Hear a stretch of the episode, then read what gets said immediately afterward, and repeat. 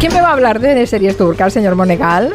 Eh, No, la semana que cosas. viene, que está a punto de acabar Tierra Amarga. Todavía no ha acabado Tierra Amarga. Tierra Amarga fue la gran degolladora de las tardes de Telecinco. Ah, Le recuerdo, año acabado. 2021, pero si creo. lleva un año hablándome de Tierra Amarga o más incluso. Y más que le hablaré de la Uy, nueva, vale, Pecado vale. Original, es tremendo. Bien. A ver, eh, no, novedades, novedades. La audiencia, sentados en casa, delante de la tele, dejando entrar a criaturas que si llamasen a la puerta nunca dejaríamos entrar. Y no obstante, a través del cristal del televisor, les dejamos que vayan allí arrastrándose por nuestra moqueta o por nuestro parqué. Bien, una, es como una cebolla. Lo dije el otro día en un artículo en el periódico. Eh, en los temas de corrupción es como las capas de la cebolla. Un- una capa tapa la otra. Una capa tapa la otra. Ahora la última excitación en corrupción. Ya no hablan, por ejemplo, de, mm, del que era ministro de Rajoy del Interior, Fernández Díaz Sí, Fernández Díaz. que le piden ya 15 años de cárcel por sus trabajos de albañilería en las cloacas, sus notables trabajos de albañilería como experto albañil en alcantarillas. Eh, resulta que esto ya ha pasado también a segundo término y ahora la gran, es, la, la gran corrupción es el caso mediador. El Caso Tito Berni, sí. Sí, bueno, bueno, es impagable, es impagable. El, el- el mediador, el Tito Berni, el general, la novia del general Adelaida, alias Chocho Volador, Sí, sí, sí, es que es verdad, es que es, sí, sí, el claro. churumbel travesti que quería también el general porque el Chocho Volador le había puesto los cuernos. Es decir, es todo, es todo una... Mire, ayer por la noche, Wyoming, prácticamente no podía continuar. Se petaba de la risa, escuche. que un antiguo general de la Guardia Civil, apodado Papa, se reunió con unos empresarios para estudiar las condiciones físicas de su novia, también conocida como Chocho Volador. estudiar las condiciones físicas. ¿Y qué querían estudiar? ¿Cómo de alto volaba? Si tenía una hélice... eh, si tenía piloto automático. Mira que hemos visto trama de corrupción. Pero todos estaremos de acuerdo en que esta es una de las más frikis. Está claro que va a ser muy difícil de juzgar, Sandra Sabatés, pero no por falta de pruebas, sino porque va a ser imposible llegar al final del sumario sin descojonarse. Sí, gran resumen, sí. Efectivamente, el juicio este final va a ser un despiporren porque ahí los jueces van a acabar todos por el suelo tirándose de risa, ¿no? Va a ser, va a ser tremendo. También es interesante ver la atención televisiva sobre determinados casos de corrupción y la atención de televisiva sobre otros casos de corrupción que interesan menos en algunas cadenas señalar. Mire, en este caso del caso mediador, la cadena que más se ha distinguido, que más tiempo le ha dedicado, es Antena 3 Televisión. En el informativo del martes, por la noche, informativo de Vicente Vallés, le dedicaron 10 minutos seguidos. Cronometra- es muy interesante cronometrar el tiempo que le dedica la tele a un tema o no. En este ¿Y caso, dónde lo sitúa? En la escaleta, claro. en este caso, dándolo en el sumario, inmediatamente 10 minutos seguidos de un informativo que dura aproximadamente 40 minutos. Dedicarle 10 a un solo tema quiere decir casi el 30% del informativo. Al día siguiente, al mediodía, el miércoles, el informativo de las 15 horas de Sandra Golpe, también 10 minutos de reloj. ¿no? Es importante, es importante que- la audiencia al menos tengamos, porque eso es un poco, es tener una brújula de, sobre qué casos una cadena eh, pues dedica más atención, en cambio sobre qué casos se hace más la distraída.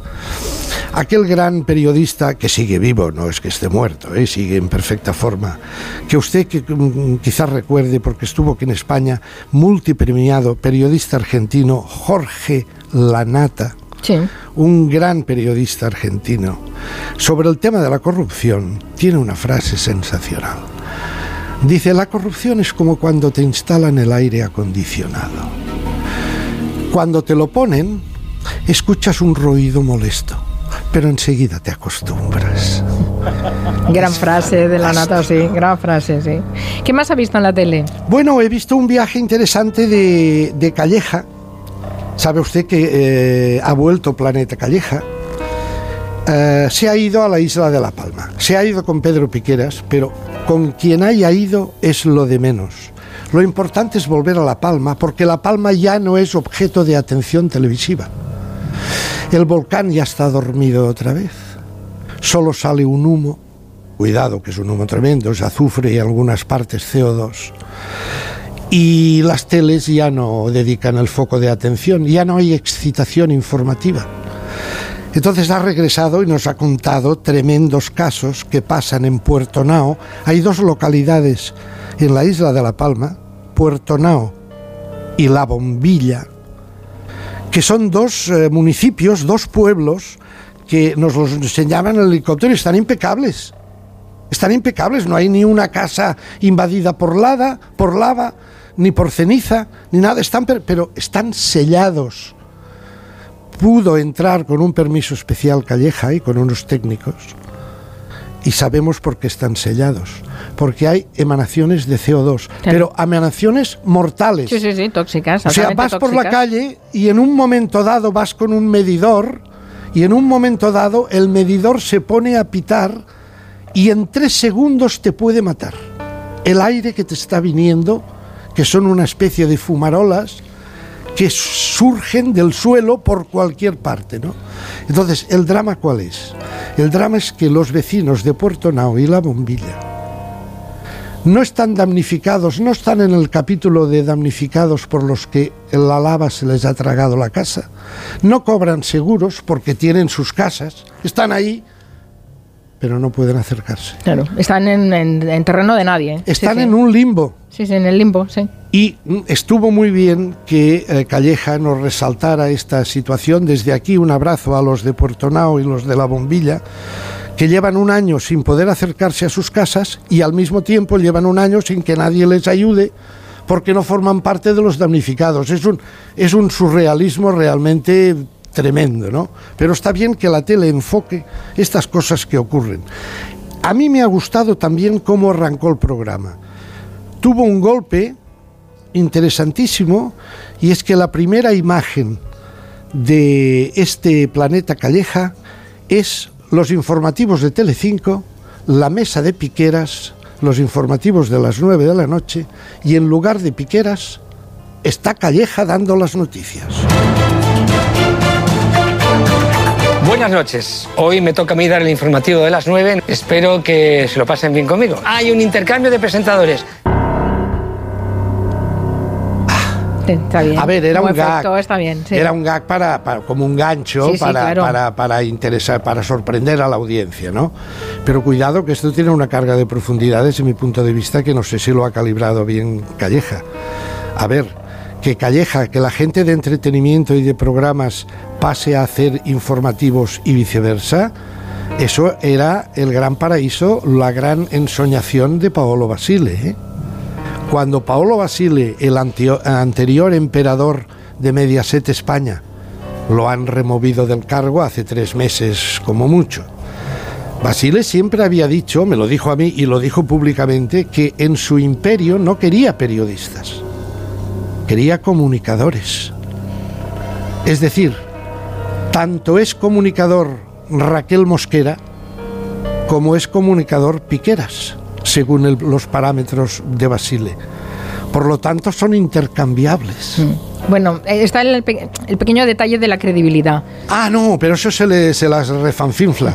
Lo importante es tener audiencia. En estos momentos, la audiencia de Telecinco, la del la de los informativos de las 9 de la noche, hay muchos días que ya no es segundo, es tercero.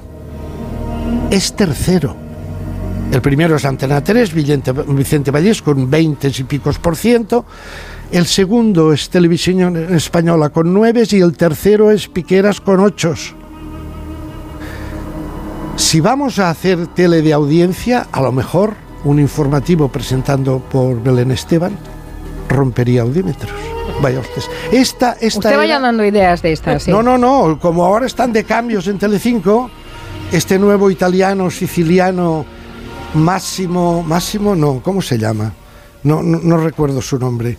el nuevo, el nuevo No emperador. le puedo ayudar, no lo el, sé. El nuevo emperador de, de Telecinco, pues mm, bueno, quizá le estoy dando una idea, o quizá ya lo ha pensado, vaya usted a. Continuemos. Una, una excitación en el hormiguero. ¿Por qué? Porque trajo a Miguel Bosé. Yo creo que la última entrevista que vi a Miguel Bosé en una tele española, no una aquí te pillo y aquí te mato en un aeropuerto, ¿eh? no, no, una entrevista sentado fue aquella que le hizo tan discutida, que yo tanto le discutí a Jordi Évole. Jordi Évole cuando entrevistó en plena pandemia a Miguel Bosé. Eh, aquellas declaraciones, desde mi punto de vista, no desafortunadas las declaraciones, sino desafortunado que la tele pusiera el foco en Miguel Bosé en aquellos momentos La oportunidad, ¿no? la oportunidad. Aquí se estaban muriendo miles de... Bueno, ahora se empieza a saber los números, ¿eh? No sé en qué canal vi ayer que solo en la Comunidad de Madrid, en las residencias, más de 5.000 muertos. Sí. Ancianos Sí, muertos. sí, ese, no ese da- ese dato ya había salido, sí. Y había salido. Sí. Y aquí en Cataluña tres cuartos de lo mismo. Mm. Y en muchas otras. Bien. Eh, ¿Qué pasa? Que lo lleva al hormiguero eh, Pablo Motos y naturalmente, con buen criterio, le pregunta por sus declaraciones, su activismo antivacunas de aquellos años, de hace dos años. Aquí en lo, que, en lo que tenemos que hablar es de libertades. Yo emití ah, mi criterio sobre... porque tenía mucha información, ya, ¿no? Entonces, lo que hasta el día anterior yo creía que se podía hacer, resultó que a partir de ese día ya no se podía hacer. O sea, ese derecho constitucional que nos ampara a expresarnos y pensar libremente ah, con todos ah, los derechos, etcétera, había desaparecido.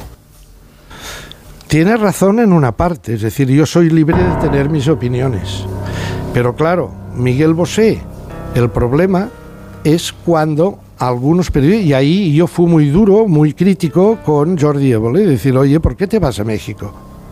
A enfocar a un señor cuando aquí nos está, cuando en todo el mundo nos estamos muriendo y estamos deseando tener las vacunas que en aquella época llegaban en cuentagotas las vacunas la cantidad de gente que ha salvado la vacuna. Muy bien, la vacuna no será una panacea, pero está demostrado que sin vacuna se morían como pajaritos, nos moríamos como pajaritos y con vacuna mucho menos. Claro.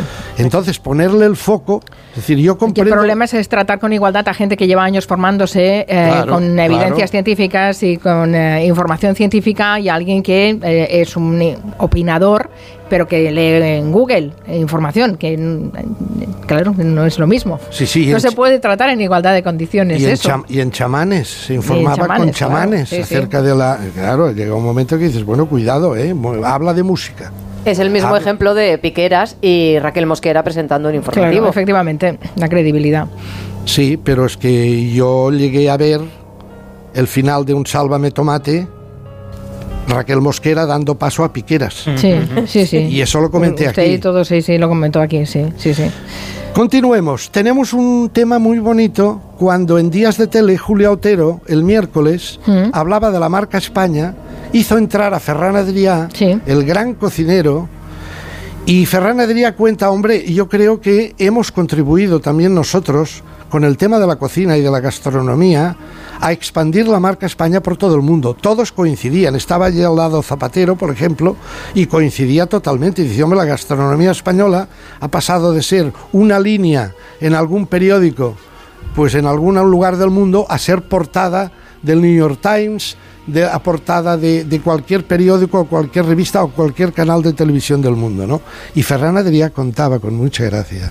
Dice yo, cuando empecé en esto de cocinero, yo iba a las discotecas, señora Otero, y escondía, cuando me preguntaban a qué me dedicaba, no decía que era cocinero, escuche. Yo cuando iba a las discotecas Sí, me daba vergüenza decir que eras cocinero. que no ligabas nada. Y de pronto, No, no, no, no ligabas nada. Ahora ya ves. Ahora imagínese, Masterchef, ¿cómo se llama el gran héroe? Jordi Cruz. Jordi Cruz, Jordi sí. Cruz, hombre, ahora vas a la discoteca y dices que eres cocinero, bueno, y te llueven los ligues, que da gusto. Hablando de ligues, programa ahora son soles. A ver, un tema que quiero que se pronuncie, señora Juan. ay qué miedo me da No, no se me vada. No se vaya de la por la tangente. A ver, en un momento dado eh, hay un humorista y, un notable pensador con tono humorístico que se llama Miguel Lago. Miguel Lago antes estaba con Risto Mejide en el Imperio de la Competencia en 4 y ahora está con Sonsoles en Antena 3. Y habla Miguel Lago de una serie de señoritas que tal y tal, y hay una tertuliana, escuche. Miguel, señoritas no, señoras. Señoras, ¿qué he O sea, dicho? si no hay señoritos. Ah, vale, pues señoras. Muy bien, eh, eh, Madre Cruz. de Dios. No, no, Yo a partir no, de ahora tendré cuidado cuando me dirija a una persona, Señora. mujer de 21 años, como le diga señora, igual me cruza la cara, Pues pero como yo te le diga señorita, prepárate. Señorita. Este Señor- debate es muy antiguo, señor muy Monegal, antiguo, es sí, muy sí, antiguo. Pero ha quedado muy bien plasmado, muy antiguo, pero no está resuelto. Bueno, es no verdad está lo que dice. Miguel Lago, que según a quien se- eh, usted a una muchacha de, de 19 años se la encuentra por la calle y yo le digo señora y es probable que me diga usted que se ha creído. ¿Pero se sigue llamando señorita a las chicas? Es, que, es que me parece tan rancio. Gran pregunta, sí, gran y señorito. También No, es no, muy pero no rancio. es, no es No, lo mismo. no. También No es muy lo rancio. mismo, No, no, no. señorita que señorito, ni Pero es entonces, lo mismo zorro que eh, No tiene, no tiene la misma connotación, no. No. se usa de la misma manera ni con el mismo sentido. No, no. Entonces, eh, ¿me queréis por favor adiestrar, iluminar No. y aconsejar? Señoras, somos todas señoras. No, Todas entonces, señoras. no, es O que- mujeres, chicas. Eh, entonces, pero yo no le puedo decir a una señora, mm, señora teniendo 19 años, que me puede decir, oiga usted que se ha creído. Entonces es Joven, joven. Dejémoslo de señora y señorita. Sí, Dejémoslo. dejémoslo. Tanto señora como señorita. No, no, señora se puede utilizar, evidentemente. Ah, ¿qué, Yo- edad, qué edad tiene su hija? En, eh, 18. Si yo le digo señora a su hija, igual su hija se enfada. No, le puedes llamar joven. Sí. Ah, Joven. por eso digo, dejemos Claro. señoras y señoritas. Claro, Bien. señorita es un concepto así un poco rancio. Hablando de señoras. Venga, Y además con todo el acento. Este nuevo musical que se llama Cover Night, en donde Miguel Bosé hace de eh, jurado. Televisión española. Es un talent. ¿Eh? Es un talent. No han inventado nada nuevo. Pero fluye, desde mi punto de vista, bastante bien. Algunos eh, en la red he visto que cargan contra Televisión Española por haber contratado a Bosé. Sí, sí. ¿eh? Bien, eso yo creo que hay que distinguir el Bosé que predicaba la antivacuna del Bosé musical. En este caso hace de juez musical y de música entiende mucho. Ha salido una criatura extraordinaria, una cantante, Cover Night, Chelo Pantoja, muy conocida en Andalucía y en Madrid y en otros lugares, larga trayectoria, 56 años, de Cádiz. Se trata en este programa Cover Night de hacer versiones particulares, que cada uno haga su versión, no la imitación, sino una versión diferente de un tema muy conocido, de un estándar, etcétera, etcétera. Chelo Pantoja hace una versión muy particular de aquello que cantaba Antonio Machín, Dos Gardenias, pero pasado por el cantejondo. Dos gardenias para ti, con ella quiero decir, te quiero, adoro, ay, mi vida. Qué poderío, ¿verdad? No está mal, ¿eh? No está nada mal. No ¿Ha visto cómo mal. ha empezado? ¿Con, con qué, con qué acento, verdad? Flamenco, can- no flamenco, cante hondo de esto del profundo, ¿verdad? Cuidado, año 1980. Bambino fue el primero en versionar Dos Gardenias. Mire qué similitud. Dos gardenias para ti, con ella quiero decir, te quiero, te adoro, mi vida. Ponle Bambino. toda tu atención, Y ahora, Chelo. Tu corazón. Es más desgarrada todavía Chelo, ¿eh? tiene más fuerza todavía que Bambino. El calor. Le voy a decir chao bambino, señor Monegal. Bueno, si quiere llamarme con el nombre de verdad, Miguel Vargas. No, bambino le queda más mono, señor Monegal. Nos vemos el Señor martes. bambino. Hasta el martes. Adiós, adiós. adiós. señora Juan.